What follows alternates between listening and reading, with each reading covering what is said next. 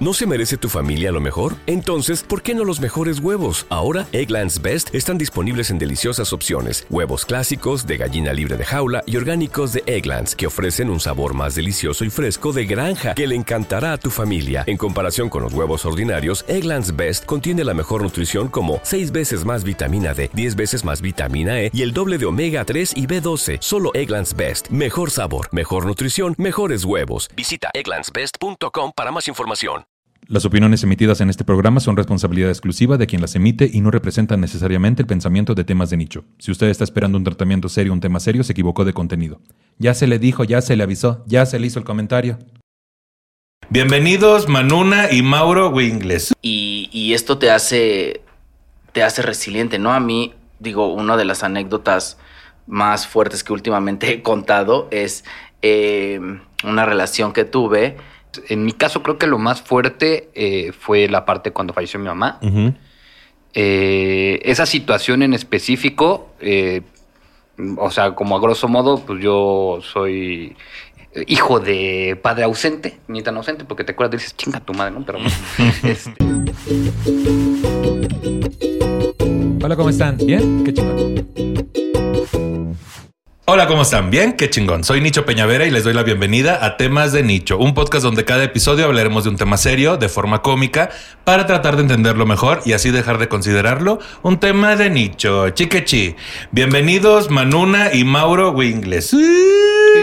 ¿Cómo están? Ay, sí que decía. ¿Cómo estás? No sabía que ya estaba cuadro luego, luego, pero, Ajá, decías. Pero aquí estoy, gracias, nuevamente. Tu tendedero. Ay, no, aquí tengo un tenedero. Si usted no lo está viendo, mucha iridicencia. amigo. ¿Cómo andas, Manu? Bien, bien, tranquilo. ¿Sí? Sobreviviendo. Sobreviviendo, cruzando fronteras, sobreviviendo. Cruzando la frontera me encontré con él. Era un chico medio raro, pero me callo. Tú ahorita nos vas a entender, te decía. sí, no, yo me voy acoplando, poco a poco. Tú cóplate. ¿Cómo estás, Mauro? Bien, bien, bien aquí. Ay, con el tráfico de la Ciudad de México. ¿Qué pedo, güey? ¿Por qué? ¿Qué pasó? Oh. Eh, hace poco, digo, noticia, asesinaron a un chico Mm. en una fiesta, porque México. Estado de México, ¿verdad? Vengo de allá. Como que se acostumbra. Y luego choques y cosas por el estilo, pero hay una marcha el día de hoy para apoyar que ya encontraron al culpable, pero no lo han procesado y cosas así. Ah, canción. no, bueno, pues ojo aquí, autoridades. Ojo, ojo aquí, autoridades Aquí, del favor, Estado sí. de México. Pertinentes. No, Pertinentes. pues siempre la justicia es lo más importante. Y ya, decías. Y ya. Bueno, No, muchas pues, gracias. sí, Nos vemos sea, el próximo episodio. Este fue el tema de Nietzsche. Ajá, muy amable, gracias.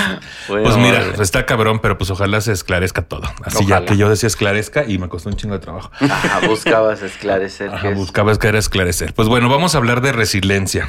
Hablando desde la física, es una capacidad que tiene un material de volver a su estado natural después de haberse sometido a una presión extrema que lo deformó. El término fue evolucionando y comenzó a ser usado por varias disciplinas como la psicología, que la define como la capacidad que tiene cada individuo para sobreponerse ante situaciones devastadoras.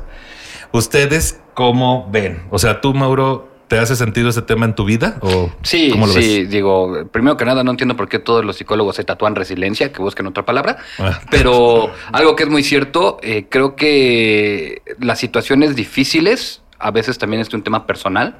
Hay cosas que tú dices, esto fue difícil y me dicen, ay, eso no es difícil, difícil es que, mira, a Juanito le pasó esto, cállate pendejo, y a mí me pasó y a mí me dolió y tengo que salir adelante de eso, ¿no? Creo que sí es algo que ha impactado en mi vida más en los últimos años pero pues es un tema que a veces la gente dice, qué bueno que lo lograste, pero no entienden que también hubo una etapa de duelo, ¿no?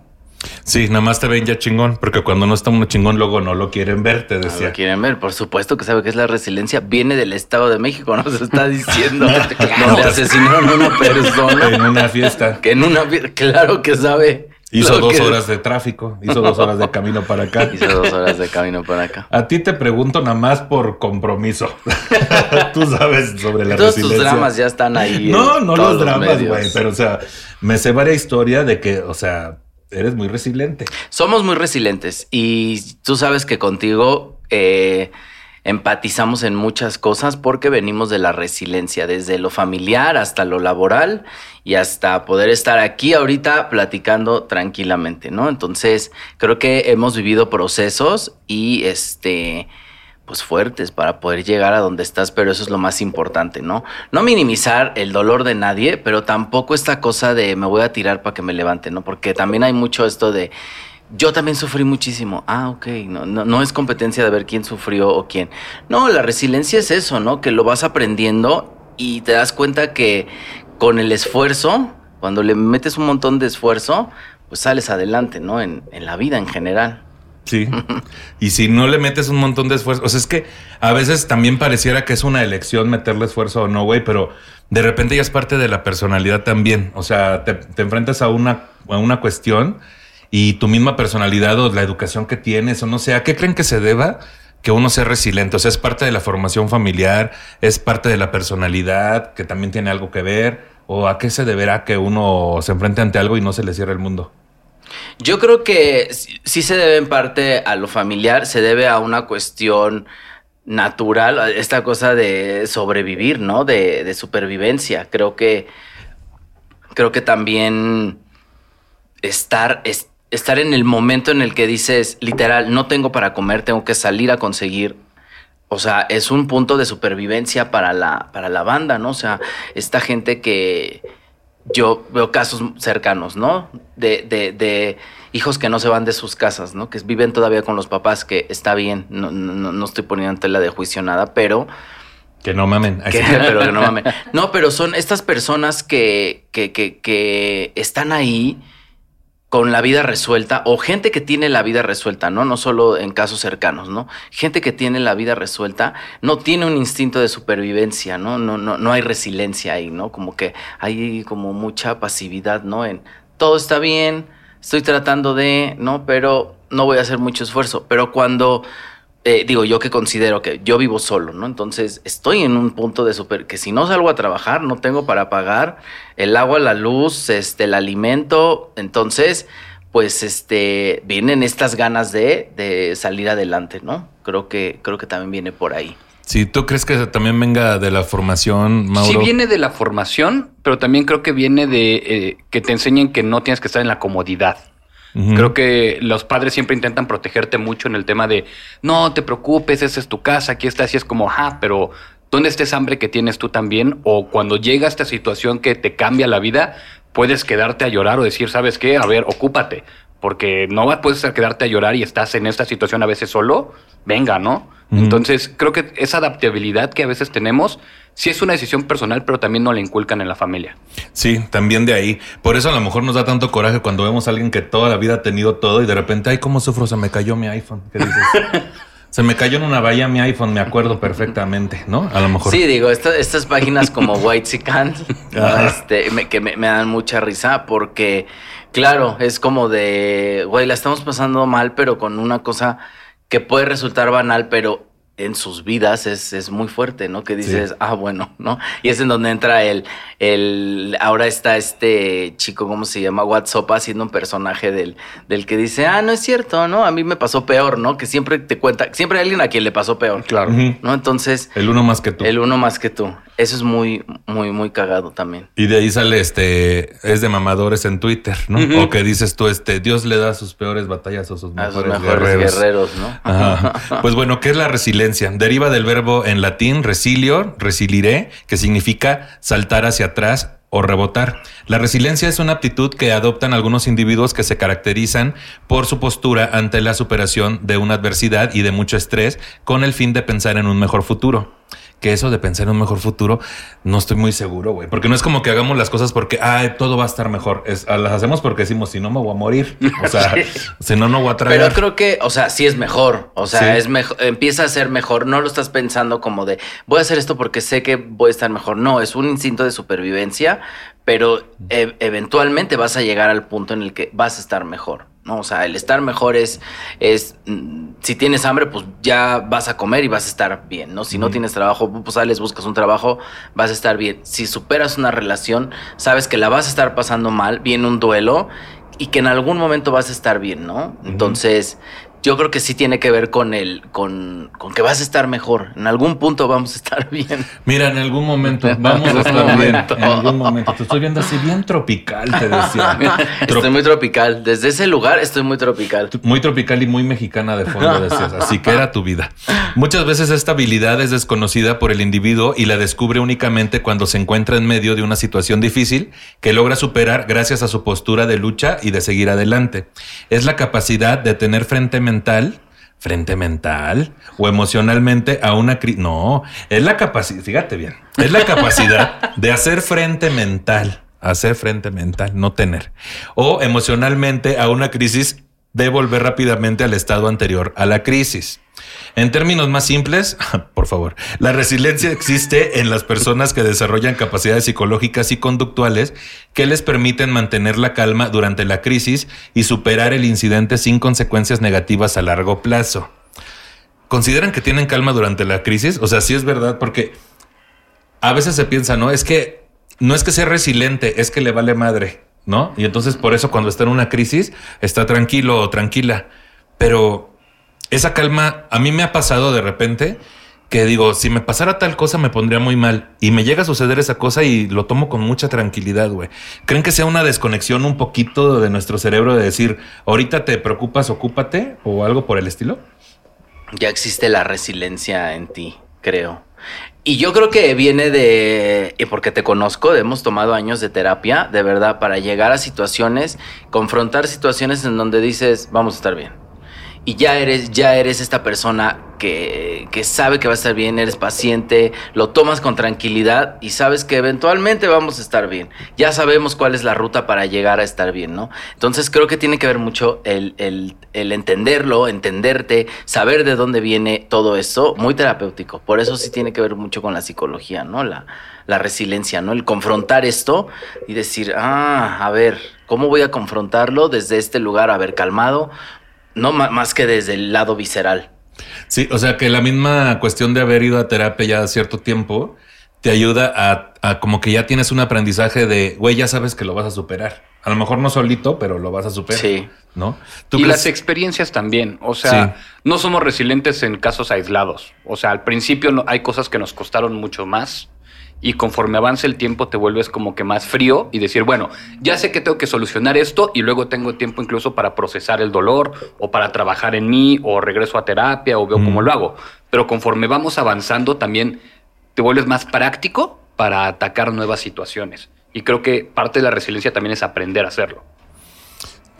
¿Crees que es algo, creen que es algo que se pueda ir aprendiendo? O sea, por ejemplo, Sí, debe haber adolescentes que son muy resilientes, por ejemplo, ¿no? Pero, pero uno que ya tiene más edad, o sea, sobre todo yo te decía, porque tú eres una chamaca.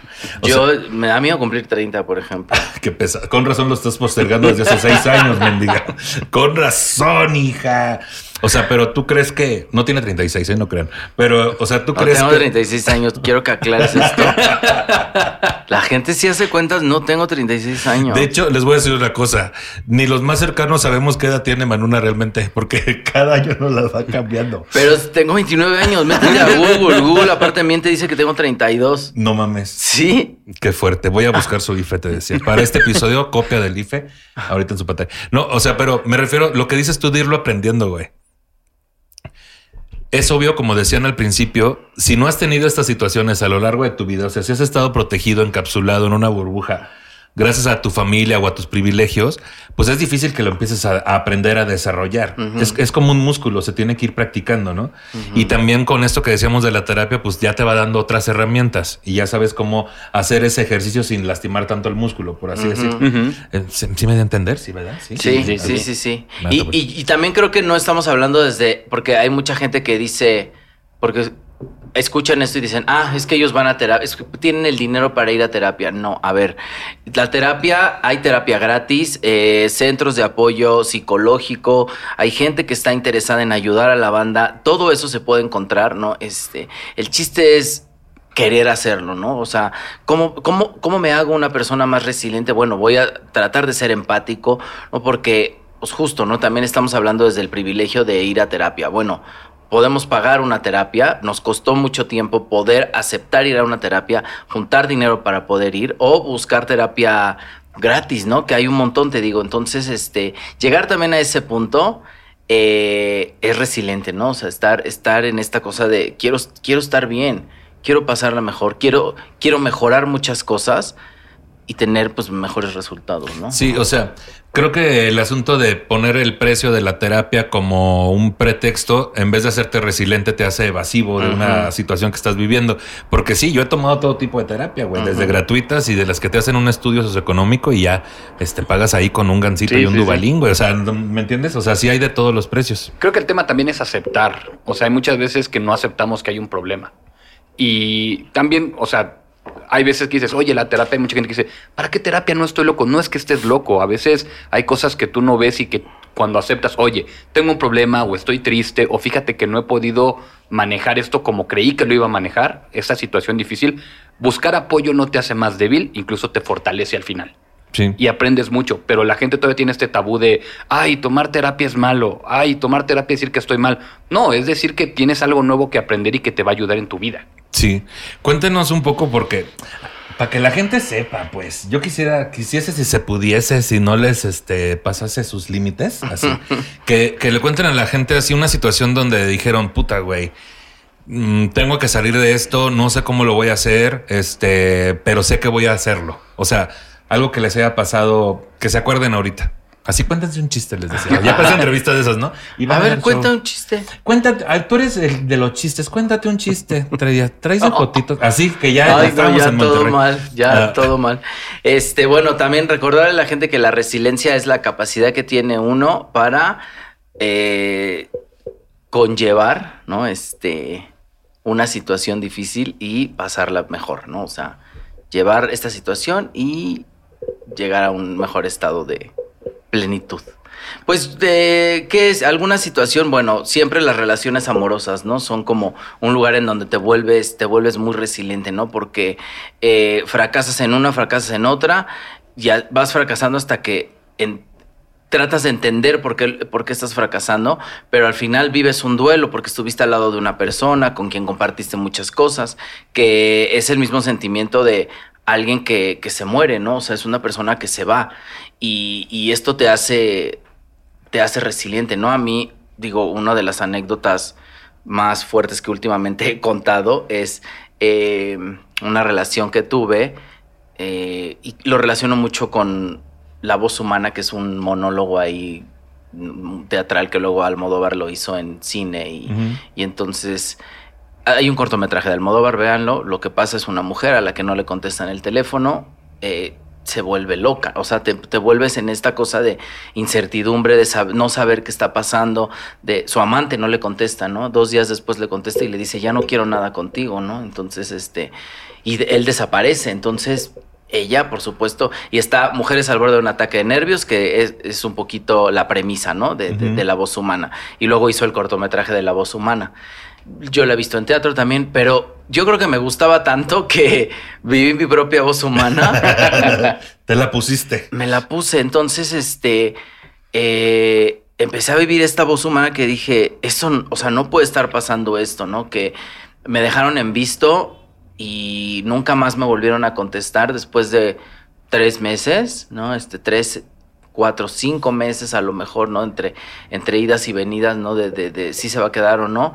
Y un día definitivamente no contestar y luego que pasara una semana y luego pasan dos y luego pasa un mes y luego ya pasaron dos meses y que nunca te contesten, dices, es horrible porque es como si se muriera una persona y no tuviste el tiempo de decirle todo lo que le querías decir, ¿no? Entonces, en una relación y no saber por qué se fue, ¿no? Te, te hace sentir culpable, te hace sentir eh, incertidumbre, te mandan a un limbo, es como si estuviera abierta una puerta todo el tiempo que no pudiera cerrar, ¿no? Porque porque se atora, porque hay algo que no te permite cerrar y entonces todo el tiempo estás viendo pasar ahí gente, pero no sabes, no sabes por qué no se cierra, ¿no? Entonces, tener ahí resiliencia también es aguantar y, y también años de terapia y decir, bueno, pues esta persona evade, no confronta, no entenderlo, tratar de ser empático, tener compasión por ella y decir, pues si no quiso, no quiso y cuando no es, no es pero pues no vengas aquí a alborotar mi, mi psique, ¿no? Entonces ser resiliente con eso y decir, voy a sobrevivir a esto también, vivir el duelo y, pasarla mejor. Sí, porque mucha gente cuando uno les platica algo así, lo primero que dicen es, ay, güey, debiste darte cuenta, había señales. Es que a veces no las hay, güey. O sea, o no sé si uno no las quiere ver, pero es un pedo más bien como de, ay, debiste darte cuenta que la otra persona no quería tanto como tú, pero es que a veces la otra persona también entrega lo que tú estás entregando, ¿no? O sea, pareciera que todo va para el mismo lado. Y, y- y siento que más, más que darse cuenta de las señales es tú como persona, hazte responsable. La responsabilidad afectiva es muy importante porque, digo, tampoco voy a hacerlo responsable a él de todo, pero tiene él una parte de responsabilidad, no afectiva justo, pero es que no quiero usar la palabra culpa. Porque Sí. la culpa para mí es una cuestión moral, es una cuestión eh, que la iglesia inventó para que, ya sabes, entonces ya me estoy metiendo en otros temas, pero, pero no, no es que es tu culpa que, no, no, no, es hágase responsable cada quien de lo que le corresponde, ¿no? O sea, yo a lo mejor sí me hago responsable de, de cómo fui en la relación y todo, pero él también, o sea, eh, decía mi terapeuta que no te quiera echar su mierda a ti, ¿no? O sea, él tiene la suya y que él se haga bolas con la suya. Tú ven, resuelve lo tuyo y si él no quiere, bueno, pues ni modo, ¿no? Este, resuélvelo, no te quiere contestar, bueno, resuélvelo tú, no tienes la tienes la fortaleza para para hacerlo, ¿no? Entonces, Sí, en parte también es como aceptar que, que tú no puedes cambiar al mundo, güey, que no controlas eso y que cada quien tiene que hacerse responsable de sí mismo, ¿no? De sí, sí claro, mismo. no, no, no, yo no puedo controlar que él se haga responsable o no, que las personas se hagan responsables, no solamente en una relación sexoafectiva, ¿no? Sino en una relación de amistad, en una relación familiar, ¿no? También, no todo el mundo te puede tener la misma responsabilidad que tú en cuanto a eso, ¿no? Entonces, si bien esta persona y a los cuatro meses decide irse, huir y no contestar y nada, pues ni modo, voy a ir a terapia, ser resiliente y vivirlo, ¿no? Vivir este duelo para pasarla mejor. Y por unos tacos y un pastel, güey. Yo Y hago por eso, unos no sé. tacos y ¿A un ti Sí, sí, los tacos, ¿Sí? los tacos ayudan muchísimo. Güey, es que yo creo que el maíz tiene Ay, algo. sí, Ay, sí, sí, sí. el- no, el el- carbohidrato, es el carbohidrato. Pues sí hay una cuestión ahí química también del cerebro y del cuerpo que te está pidiendo algo, ¿no? Y, y, y a mí me da mucha risa porque yo, una de las veces que corté con este ser, este, yo me acuerdo que llegué y por las situaciones que yo ya había visto y los límites que yo ya quería poner y todo esto, puse mis límites y él como que los evadió, se burló de ellos y continuó, ¿no? Porque pues eh, no tiene la responsabilidad afectiva, ¿no? Y otra vez, no es culpa suya. Digo, no es, no lo estoy culpando, nada más es, pues, hazte responsable, ¿no? O sea, Pero ¿qué es lo que te daba risa? Ah, me daba mucha risa que entonces cortamos y yo, yo muy resiliente, ¿no? Como que decía yo, bueno, ya tengo esto muy dominado. Y, y la gente piensa que yo soy muy dramático en cuanto, o sea, porque me encantan las telenovelas y esto. Entonces piensan que yo cuando estoy en una relación todo el tiempo estoy, estoy gritando y estoy haciendo esto. Y no, la verdad es que soy bastante, soy muy villana. O sea, yo puedo cortar con alguien mientras me estoy comiendo un espagueti y en este tono de voz, ¿no? O sea, puedo estar así. Ujú. Que así me pasó con uno, ¿no? Que yo le decía, bueno, ahorita lo que va a suceder es que Me voy a acabar mi nos- espagueti. ajá, nos vamos a levantar, vamos a pagar la cuenta, porque estaba aparte con mi hermana y con a muchos amigos. Y le dije, ella vive por tu casa, te acompañamos a tu casa, yo me regreso en bici y todo bien. Y pero él, porque él había cagado, ¿no? Como que dijo una cosa de que me había puesto el cuerno, pero se le salió, ¿no? O sea, Sasquatch. y yo le, le cuestioné como de, ¿te acostaste con esa persona? Y me dijo, no, no, no, pero no sé qué. Le dije, no, no, no, pues no fue pregunta. No estábamos parados. No, ajá. Dije, este. No fue una pregunta, fue en este tono todo el tiempo y entonces llega la cuenta, pago, le digo, yo pago, sí, todo bien, este, bueno, vámonos. Y entonces así en el elevador, me acuerdo que me dijo, me voy a quedar aquí. Estábamos en Polanco y le dije, ah, ok, bueno, pues cuídate. Y ya, es, o sea, de verdad, es, en cuanto se cerró el elevador, volteé con mi hermana y me puse a llorar, que me dijo, ¿qué pasó? Y le dije, y ya le conté toda la historia y fue como muy fuerte, ¿no? Soy esa persona, pero no crean que hago drama. Y con esta ot- otra persona que, que corté, yo me acuerdo que él estaba como, como llorando muchísimo y yo decía, híjole, no tengo ganas de llorar, pero porque ya lo acepté.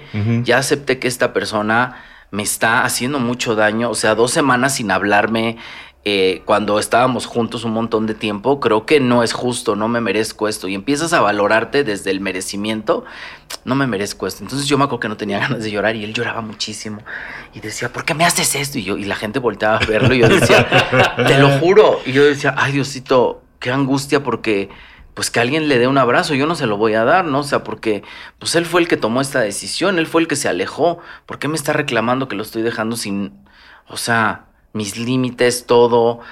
Y entonces me acuerdo que él me, me dijo, este, ¿sabes qué voy a ir a hacer ahorita? Y yo, no, me dijo, me voy a ir a llorar. Y yo, bueno, Pues, pues, Sí. le- ah, le vas a seguir, decías. a la, a la vas a seguir. Y yo dije, bueno, pues, y me acuerdo que cuando nos despedimos ya a- fuera del lugar le dije, este, discúlpame, no sé, o sea, bueno, bye. Y él se fue y así yo, y yo dije, qué hambre, quiero unos tacos.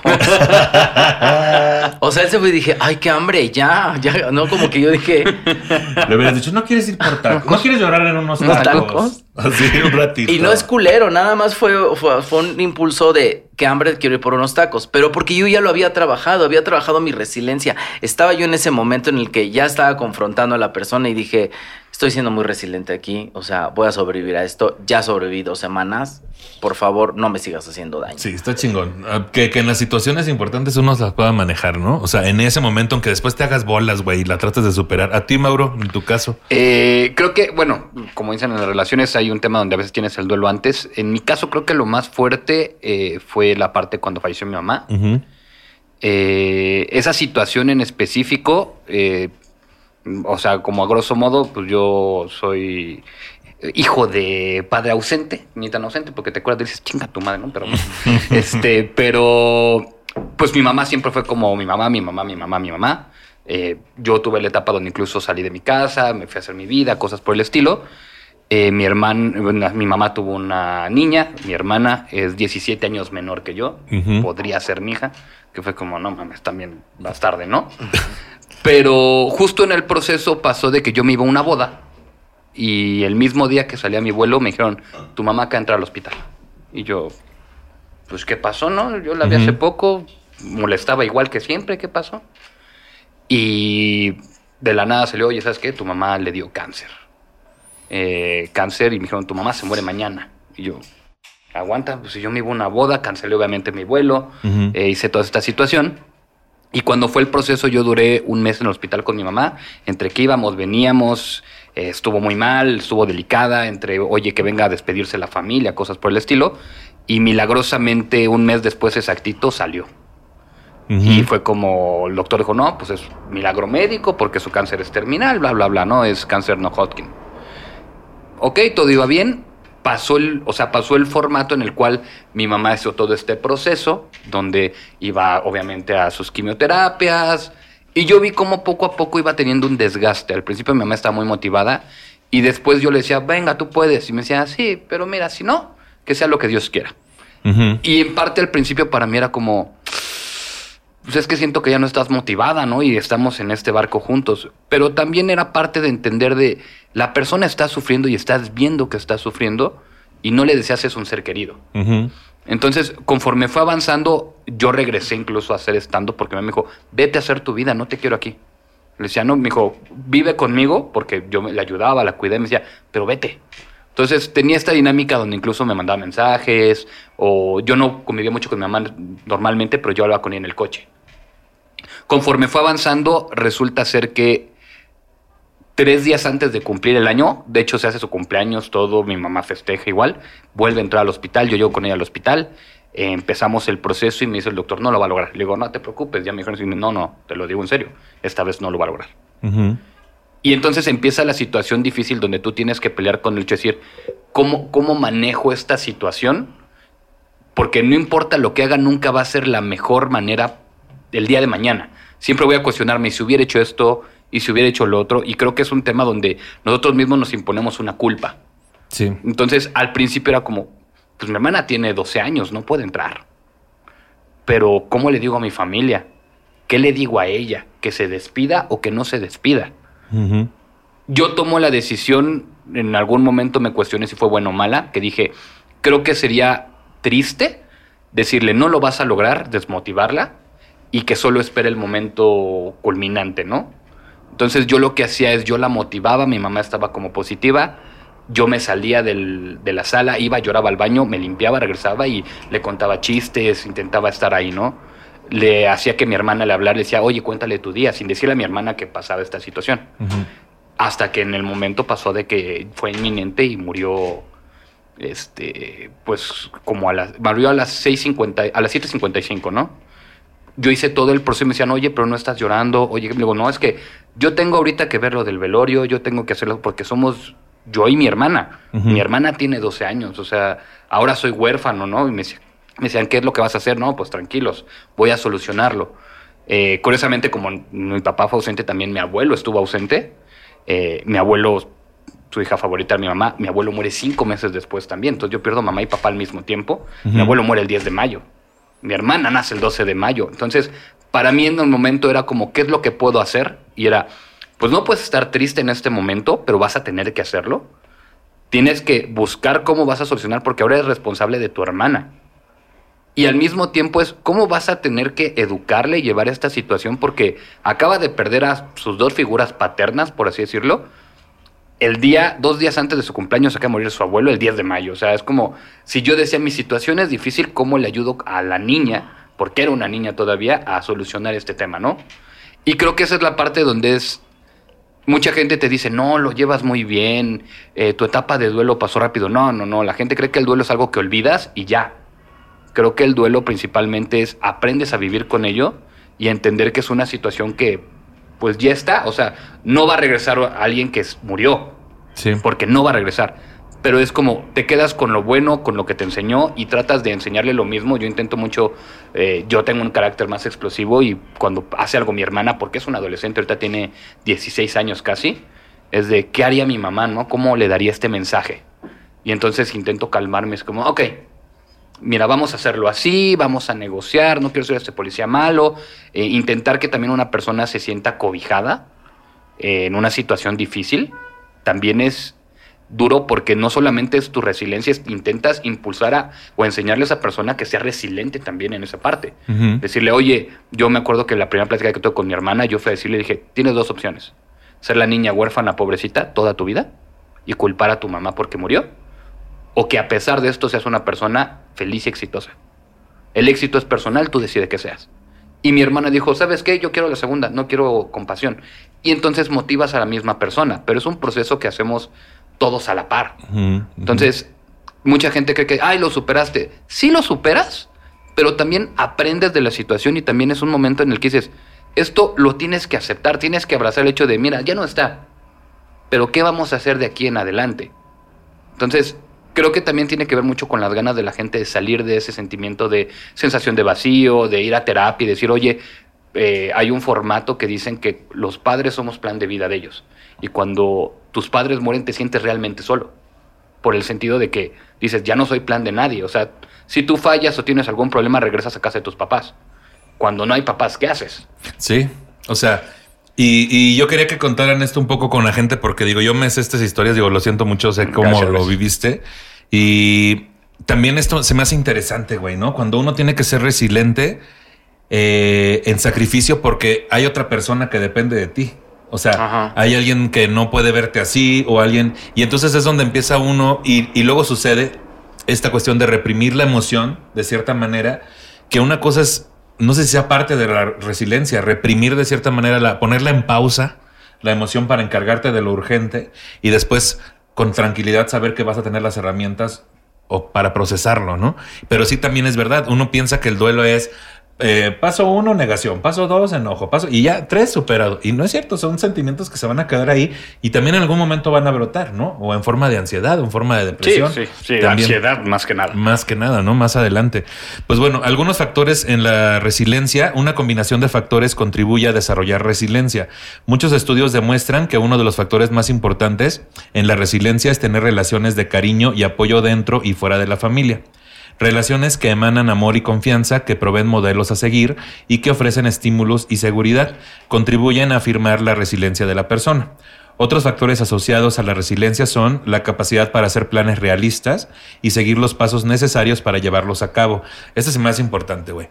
Yo siempre decido desde la realidad, o sea, y muchas personas piensan que uno decide desde la fantasía, ¿no? O sea, ¿cómo, cómo crees que sea esta parte de la resiliencia de estar apegado a la realidad y decidir desde ahí? Creo que tienes que ser objetivo en lo que estás viviendo en el momento. Muchas veces es, ya quiero estar mejor y voy a hacer esto y voy a hacer lo otro. Es como, ajá, pero una planeación lleva pasos cortos.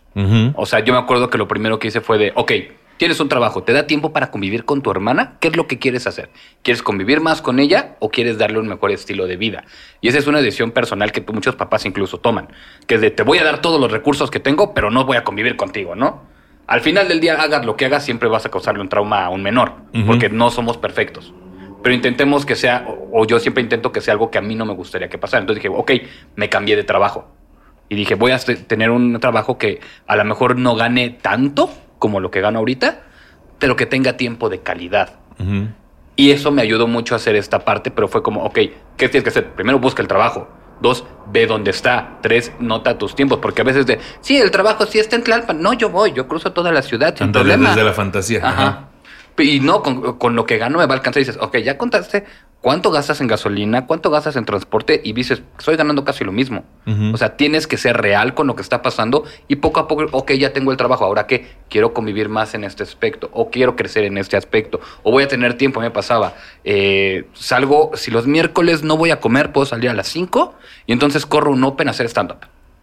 Y era como, ok, y, pero tengo que, no me puedo quedar a tomarme una cerveza y a convivir, porque tengo que regresar a ver que mi hermana hiciera la tarea y tal, tal, tal, ¿no? Digo, gracias a Dios también en el proceso, mi hermana fue aprendiendo y se volvió muy independiente, porque es parte de su resiliencia, ser, Sí. tengo que hacerlo yo. Pero en ese proceso lo, no es algo que dijeras, ah, mi hermana va a ser independiente el día de mañana. Fue la idea que poco a poco lo construyera, pero fue paso a paso y a lo mejor hay veces que es, ahorita no puedo estar en tres opens y en dando shows y tal, pero voy a trabajar para que el día de mañana se pueda. Ujú. Sí, y o eso sea, es pos- po- poco a poco. poco a poco. Tú, Manu. ¿Desde la fantasía o desde la realidad, Ajá. hija? Porque eso es lo que la gente quiere saber de tu persona. ¿Qué?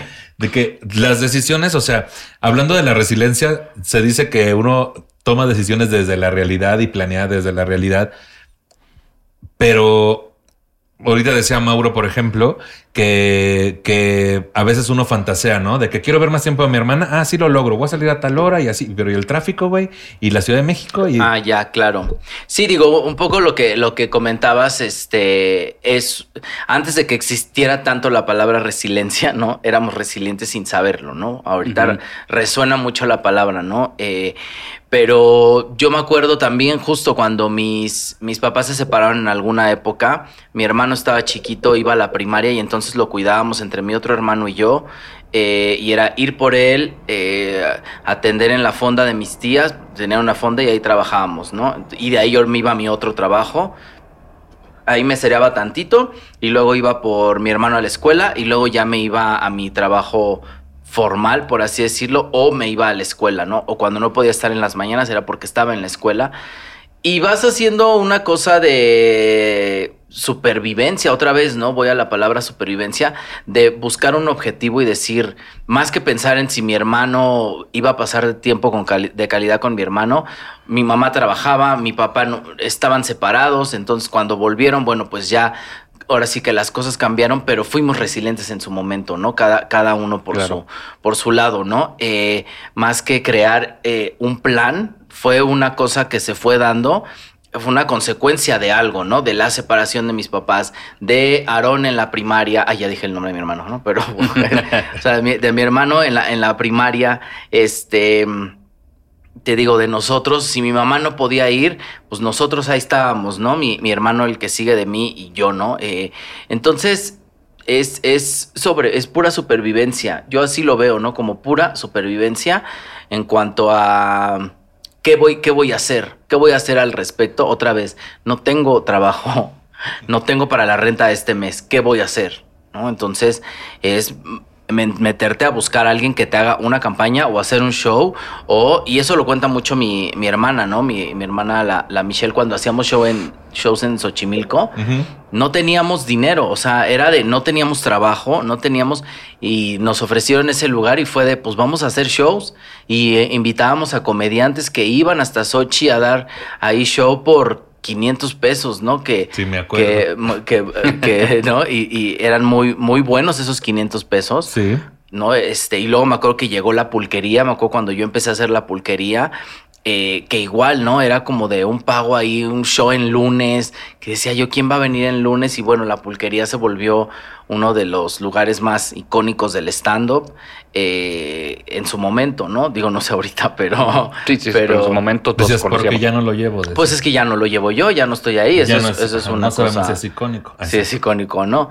No, pero en su momento hubo mucha resiliencia, ¿no? En, Sí. en- en la pulquería, ¿no? Y mucha resistencia también, mucha disciplina de estar todos los días ahí y de... La, la- la pulquería venía de no, no vender nada los lunes a estar aguantando todos los lunes a ver si venía banda, este show en el que le pagaban al host y al DJ, pero pues no había tanta gente, hasta que empezó a haber muchísima gente. Fue un momento de de gloria en su momento, ¿no? Para, para, para el stand-up y la, comedia en, en la pulquería, ¿no? Pero es, es lo mismo, ¿no? Creo que es consecuencia de, de una cosa que te pasa y dices, voy a resistir esto, ¿no? Voy, voy a hacerlo. ¿no? Sí. Otro- otros factores de la resiliencia es una visión positiva de sí mismos y confianza en sus fortalezas y habilidades.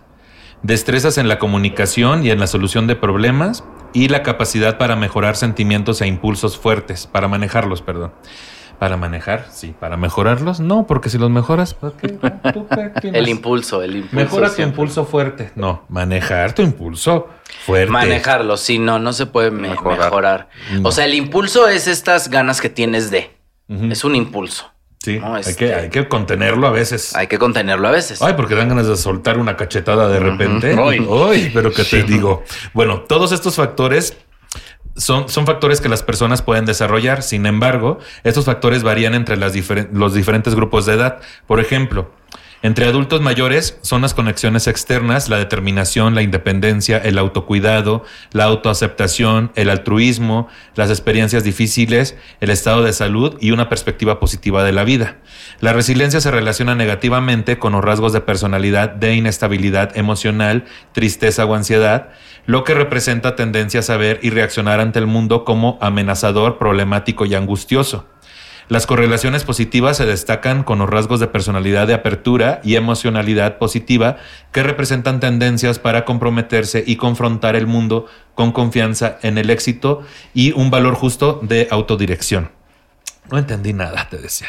O sea que. ay, Yo no, o sea que, que sí, que la resiliencia está relacionada negativamente con tristeza o ansiedad. O sea que de repente sí puedes tener como este, Sí, porque es Bajón. tu duelo y es eh, en este duelo te da te da un bajón en donde empiezas a cuestionar cosas, por ejemplo, tomando el caso de, de tu mamá, ¿no? Dices, ¿por qué se murió? ¿Por qué? ¿Por qué me hizo esto Dios? ¿Por qué? Y entonces te empiezas a cuestionar muchísimas cosas, ¿no? En una relación dices, ¿por qué se fue? No fui lo suficiente, ¿qué estoy haciendo mal?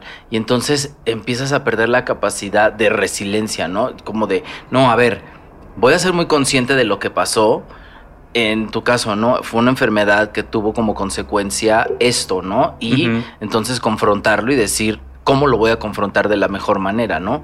Quiero una mejor vida para mi hermana y quiero pasarla bien. Eh, una relación, digo, bueno, a ver, ya, ya me tocó vivir esta experiencia, eh, voy a vivir también el duelo de se fue esta persona y buscar mucho, mencionabas también una cosa que es el amor propio hay mucho, hay mucho de ahí, ¿no? Porque tú solito es el, eres el único que te puedes, de- tú solito te puedes detonar tu ansiedad, Sí. tu depresión y todo eso, ¿no? Porque estamos todo el tiempo pensando, ¿no? Pensando en el pasado, pensando en el futuro, que es lo que nos da muchísima ansiedad, pensando en el qué pasaría si. Y no sabemos vivir en el aquí y en el ahora. Otra vez, si fuéramos estas personas que vivimos en el aquí y en el ahora, la pasaríamos mejor. ¿Qué está pasando aquí y ahora? ¿No? Este, aquí y ahora tengo esto, estoy viviendo una resiliencia para. No sé mañana qué va a pasar, ¿no? Pero pues este lo estás viviendo para que pasen las cosas de mejor manera. Sí, o sea, lo que está diciendo acá en cuanto a las cuestiones positivas es que pues sí nos comprometemos, echamos para adelante, tenemos esta actitud como positiva. En cuanto a las negativas, que sí, yo creo que justo el decidir tu vida desde el realismo, desde la realidad, es lo que te hace que puedas tener tendencia a, la ansiedad o a la depresión. Porque también está culero tener tan de frente la realidad y, apegarte a ella, ¿no? O sea, decidir desde ahí. A veces te lleva a no, no tal vez a un futuro fatalista, pero sí a ser negativo en ciertas ocasiones, güey. Normalmente somos negativos en muchas cosas también por lo que hemos vivido. O sea, estamos más en alerta de ciertas circunstancias. Y la verdad es que también la resiliencia es algo personal. O sea, no es algo que la gente nos diga como, échale ganas. Y es como, no mames, güey, pues en eso estoy, ¿no?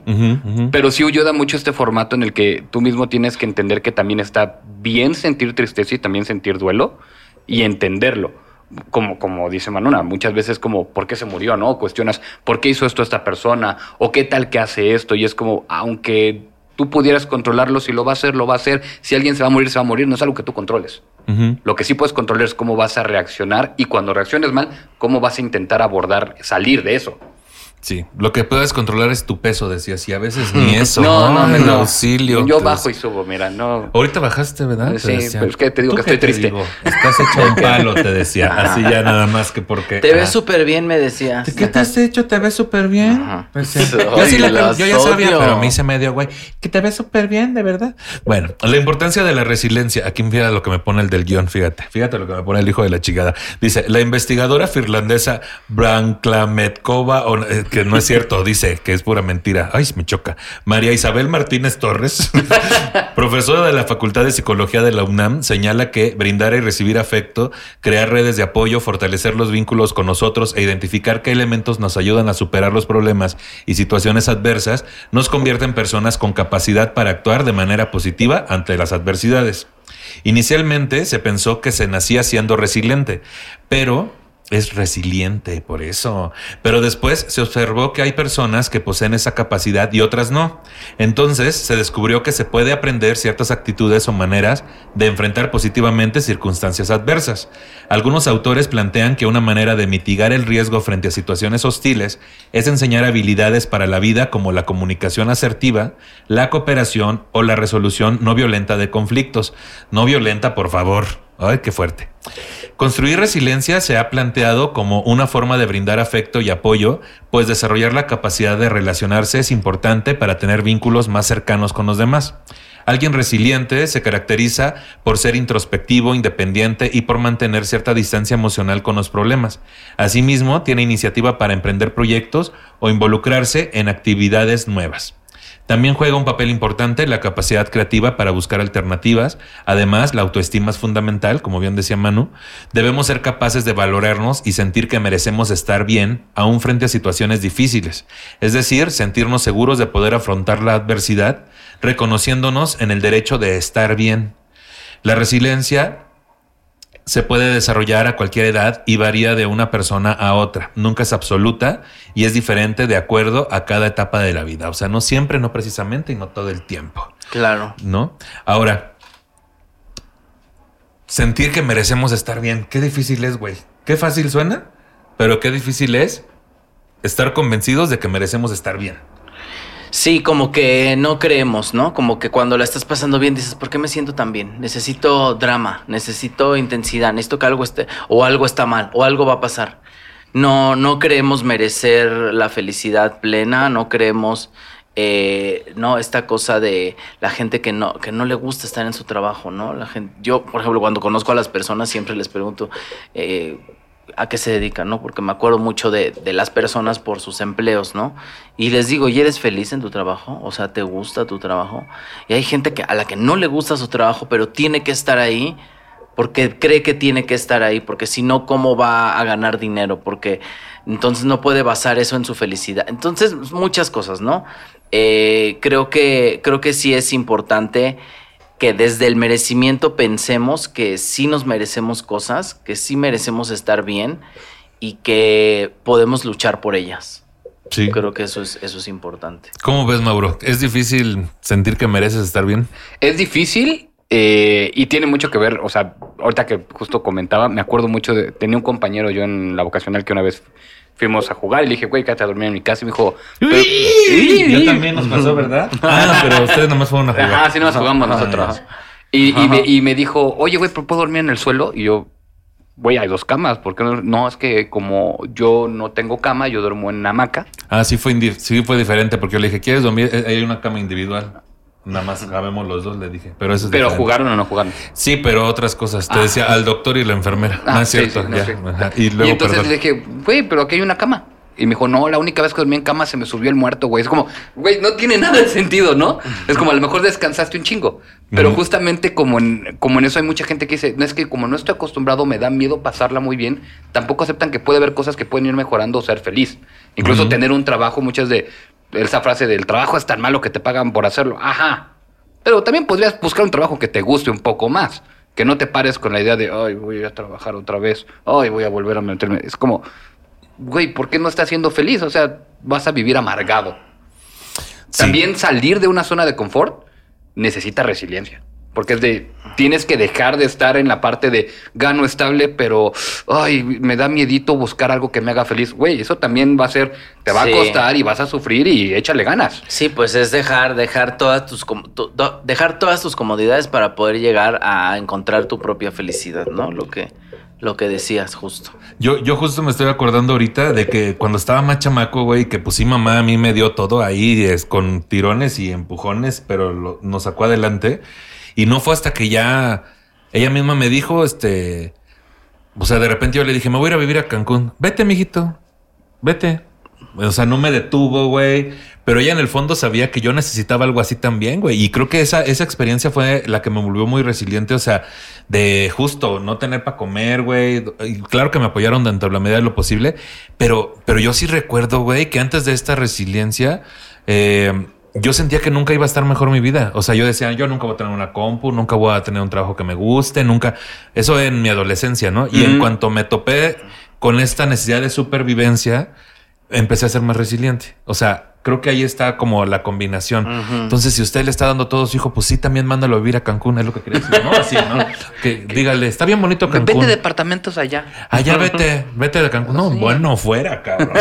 No mames, bueno fuera. Pues bueno, en cuanto a resiliencia, resiliencia, por eso, resiliencia y resignación, en ocasiones se encubre una gran desesperanza con lo que se llama resiliencia, confundiéndola con resignación. Una resignación mal encaminada tiene el don de muchas veces confundirnos y ser excusa para bajarnos la autoestima, para meternos tanto temor que no. Tanto temor, no. Para meternos tanto temor. ¿A ti te han metido tanto temor? Ah, uy, el Uy. temor, mira, es lo que más me meten. Uy, qué fuerte. Para meternos tanto temor que no queramos intentarlo de nuevo, para esconder una distorsionada imagen de nosotros, de la confianza que tenemos en nosotros para manejar las situaciones o creer que podemos afrontarlas. Muchas personas abordan el tema y hablan de lo que ellos llaman resiliencia, comentarios como ¿y qué le vamos a hacer? ¿No? Pues ya, ¿qué le vamos a hacer? Ah, pero no debe uno de pensar en eso, o yo prefiero ni siquiera ver las noticias, ya ni salgo de la casa por eso. Entre infinitas pláticas, escucha su discurso y lo que ellos están llamando resiliencia es en verdad una gran desesperanza.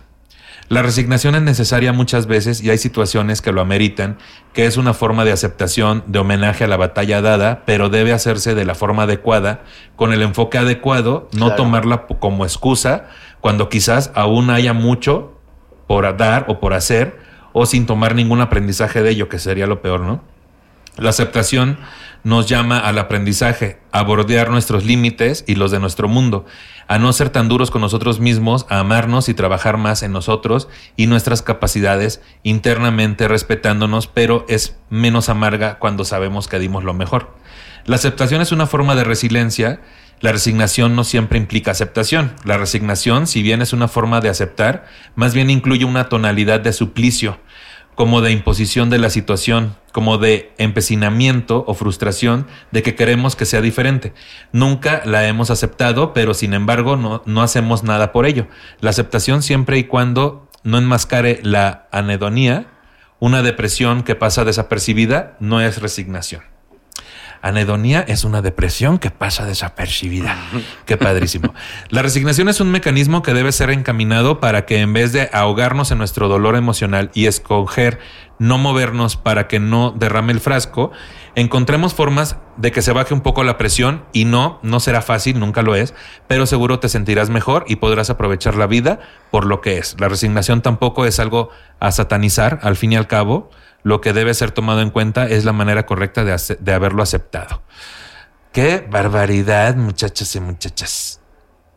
¿Ustedes entendieron? Porque yo más o menos. suena Sí, la, la resiliencia es eso. Eh, confrontar, ahora sí que resistir, aguantar cuando tienes un objetivo. Sí, ¿qué es para ti la resiliencia? Yo creo que, como dicen, es, es, mejores batallas, peores guerreros, pero es, porque no es al revés, es cuando te llega, te dices como, ¿cómo voy a solucionar esto? Y creo que la resiliencia y resignación van un poquito de la mano. O sea, es o vences la situación y tú sales airoso o aceptas que la situación te vence y digas, pues ya me tocó. Entonces, creo que también es un tema de qué tanto quieres. Exacto, que, que justo, que no tiene que ver con la resignación del ya me tocó y ni modo, ¿no? No, o sea, porque eso es justo la, la resignación, ¿no? De me resigno desde este lugar en el que no, no, creo que es confrontarlo y decir qué voy a hacer para pasarla mejor. Ay, yo, yo creo que ya cuando, de repente cuando fallece alguien, uno lo primero que lo que uno no sabe qué decir es un momento de mucha tensión, güey. Pides La gente te lo dice, te dice mucha resignación para ti y tu familia. Pronta resignación. Es como, ¿por? O sea, sí, pero aceptar la muerte no quiere decir que en ese momento es como, pues ya se murió. Pues ya, ay, vamos a llorar y a estar tristes. Es como, no, a ver, falta una persona aquí, pero ¿qué te enseñó? Esto, ok, bueno. ¿Y qué nos va a seguir? Nosotros seguimos vivos, aquí seguimos trabajando y me va a llegar otra situación. Si estoy llorándole a una persona que ya no está y me llega otra cosa, voy a llorar dos cosas y luego tres y se me va a acumular. Es como, a ver, no, a ver, ¿qué vamos a hacer? Así que yo no tengo tiempo para estar perdiendo, ¿no? Porque sigo aquí. Sí. ¿Tú cuántas cosas lloras al mismo tiempo? Te decía. Así ya, cualquier cosa. Ajá, ¿cuántas cosas lloras al mismo tiempo? Nah. O sea, creo que la lo, único que en donde he sido resiliente que he llorado así es lo que me está pasando en el momento, ¿no? La relación amorosa. Es en donde más he sido resiliente. Ay, hija, tienes varias historias, muy buena. De la relación amorosa, sí, digo, pero he aprendido a ser resiliente, ¿no? Eh, y resistente a, todo eso. dice una amiga, tú sí eres el soldado del amor. Pues es que yo sí soy una persona que está dispuesta a querer cuando la banda no tiene la misma estabilidad emocional que tú o trata de, pues no van a llegar al mismo lugar, ¿no? A mí ya me ha tocado ver cómo les lee la cartilla casi desde que los conoce. A ver, aquí están estos estos son los puntos. Estos son los cinco puntos de otro rollo, decías. no, si ya les da la cartilla, güey. Yo hago así, yo hago. Mira, si mi hija Pues es que más, más que la cartilla es eh, en el momento en el que una red flag le dices, oye, esto me incomoda, ¿no? Este es un límite. Tus límites es tu incomodidad. No para estar cómodo, pero para pasarla mejor. Si estoy en una relación con alguien es porque quiero estar bien, porque me das paz, porque me das seguridad. No me des inseguridad. Digo, claro. decía mi terapeuta, las inseguridades tuyas, tú las trabajas. Le digo, sí, pero tampoco quiero que venga y me las detone, porque yo sé cómo las estoy trabajando y sé lo mucho que me ha costado trabajarlas. Si se las pones sobre la mesa porque eres esta persona honesta y transparente y le dices, estas son mis heridas, no las vayas a tocar, y esa persona aún así viene, las toca y juega con ellas, pues entonces alguien no está haciendo. Y no es la persona indicada. ¿no? O sea, justo lo que mencionas como, oye, esto es lo que algo esto a mí me incomoda. Te lo estoy notificando porque creo que yo trabajaré en ello, pero tengo que ser transparente en decirte, esto me incomoda, te notifico. Pero al mismo tiempo es como, bueno, pero es que yo soy así o pues yo no lo veo así. Ah, ok, pero no estamos hablando de cómo lo ves tú, estoy diciendo que esto me incomoda. Tú sabrás si quieres actuar incomodándome todavía o no. Yo sabré si te digo, ¿sabes qué? ¿Sabes qué? Mejor vete porque no merezco esto.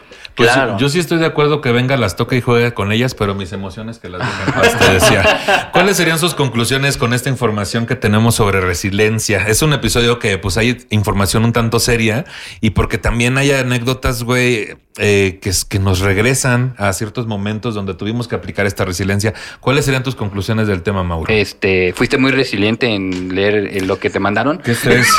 Perdón, una disculpita. Es que ahora sí mira unos párrafos así que dices, oye, ¿y los invitados? Sí, sí, claro. Creo, creo que la gente también romantiza el ser resiliente con el hecho de es que lo pensaste y tú eres muy fuerte. Es como a veces la vida se está ahí, no estás preparado y es como, pues adelante, ni siquiera hay un plan. Eh, pero creo que siempre es como una postura en una mala situación de tienes de dos. Da tu mejor esfuerzo y a lo mejor no sale y sales lastimado y pueden pasar mil cosas, pero estás intentando salir de esa situación y algún día lo lograrás o resígnate. Creo que hay muchas personas que a veces toman la parte de resignarse y eso luego se quejan y no son felices y hacen doble trabajo porque van a, terapia y resulta que ahora hay que trabajar todo lo que te resignaste para poder ser una persona resiliente. Entonces, pues trabajen y mi recomendación para la gente es afronta las cosas. Va a ser duro, pero al final es satisfactorio. Sí, afrontar la realidad. Mano, Sí, ¿cuáles serían tus sí, conclusiones? Eso, confrontar, afrontar eh, la resiliencia, ¿no? Este, entenderla, es un instinto de supervivencia, pásenla mejor, no se atormenten, mm, para que no les dé ansiedad, vivan el aquí y el ahora y vayan a terapia. Vayan a terapia. no le hagan daño a nadie, por favor. Así, y menos a mí, y estoy harto. Menos a mí. No le hagan daño a nadie, es que háganse responsables todos de lo que les corresponde emocionalmente. Es como cuando vas y pagas una cuenta.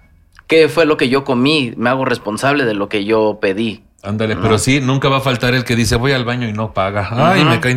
O que no paga completo. que- o que no, O que deja no la paga propina. completo. Y sabes que estoy harto. Así ya bien enojado. Pues yo, este, no recuerdo muy bien una frase, pero quiero decir más o menos lo que contenía. Un día que iba yo caminando ahí por, por este Cancún, eh, buscando qué comer, porque ya no tenía dinero de la quincena justo cuando me fui a vivir para allá. Y ya estaba yo a punto del llanto, cabrón. O sea, ya no sabía qué chingados hacer. Yo era conocido allá en el trabajo por ser el que conseguía eh, los lugares más baratos para comer, ¿no? Y encontré un lugar de salbutes de a cuatro pesos. Entonces ese día salí a comer y estaba cerrado el puto lugar de salbutes, güey. Yo nada más traía ocho varos, güey, para dos salbutes. Y venía de regreso a la oficina y yo decía, no mames, no es cierto, era fin de semana. Y decía, no mames, ¿y ahorita qué hago, güey? En la oficina a veces me daban de comer las compañeras. Y entonces yo decía, ¿qué, qué hago, cabrón? Ya, ya no puedo hacer nada más. Y entonces había una miscelánea cerrada, de esas de que todavía bajabas una tabla. Y ahí decía una frase que seguro usted me la va a poder poner correctamente aquí en los comentarios, pero decía, no llores por lo que no tienes, aprieta lo que te queda todavía y sal adelante. Y me acuerdo que me solté a llorar, cabrón, de una forma inimaginablemente enigmante. No recuerdo si comí o no comí ese día, pero claro que la vida me llevó a lugares mucho mejores y es verdad, hay que pensar en un futuro mejor, pero hay que poner manos a la obra. Muchas gracias por acompañarnos en este episodio. Mauro, ¿dónde te sigue la gente? Cuéntanos. Eh, ¿qué me encuentran en las redes como Mauro Wingles, Mauro W, inglés como el idioma. Ya sé, no es fácil, pero pues es característico el apellido. Pues ahí está, te decía. Pues ahí estamos, síganlo ahí al Mauro. ¿Y qué andas haciendo? Eh, estamos haciendo stand-up, estamos haciendo cosas en el canal de YouTube, eh, estuvimos haciendo entrevistas en La Mole y estamos produciendo también shows. Vamos a tener ahí a, a Freddy y a varios. Eh, te estaremos también invitando como siempre. Chingón, no quiero ir. No es cierto, sí, sí quiere. Manu, ¿dónde te sigue la gente y qué no andas haciendo? Te decía. ¿Qué es ambute? Primero que nada. saber. son como panuchos, pero un poquito más gruesos como sopes, pero allá Ah, ok. decías, eso es todo lo que quería saber. Es lo único que quería decir. Sin dinero, pero estabas en Cancún también, ahí en la playa gratis. Ay, Trabajando, hija, me fui a trabajar, ¿no? También sin dinero, pero bien asoleada. Pero bien asoleada. Me decías. Oye, este, yo las redes sociales arroba manunísima en todos los lugares. Facebook, Twitter, Instagram, TikTok. Ay, TikTok. Señora, no haga TikToks. Y este, estoy, pues, no sé, Noticieros Televisa, busquen N Más Media, es una nueva plataforma de noticias, donde, un programa que se llama Va de News. Estoy con Caro Campos y Emiliano Gama haciendo noticias y comedia. Ahí estamos todos los viernes a las 10 de la noche. Eh, viene el podcast con mi hermana, vienen ahí unas cosas que grabé para HBO, para que también estén pendientes en HBO. Va a estar muy, muy bueno ese programa. Eh, y si no han visto Bake Off, por ejemplo, que lo sí, vayan a ver. claro, vayan a verlo, Claro. chulada. Entonces ahí, ahí ando, ahí ando en varias cositas, varias cosas. A ver qué. Ay, pues much- a ver qué pega de A ver qué todo pega. te pega. Pues muchas gracias por acompañarnos, muchachos. De verdad estoy muy contento. Este, le agradezco a la producción de Román y Liz por la producción de este episodio y de verdadazos también. Y a Charlie Ortega también te agradezco por el guion de este episodio, cabrón. Unos párrafos así y unos nombres te decía. Muchas, siempre lo chingo, pero la verdad es que me ayuda un montón. Este, muchas gracias. Este episodio lo pueden ver en mi canal de YouTube, Nicho Peñavera, y en todas las plataformas de podcast lo pueden escuchar. A mí me pueden seguir como Nicho Peñavera. Si necesita un canal de apoyo, puede seguir en Instagram a cap-anavi por si usted necesita apoyo. Y gracias por escucharnos. Por último, si usted tiene un montón de sugerencias sobre cómo hacer este episodio de forma correcta, le sugerimos dos cosas. Una, no nos escucha y dos, produzca si uno se le estuvo di y di. Hasta luego, amiguitos. Bye. Bye. Bye.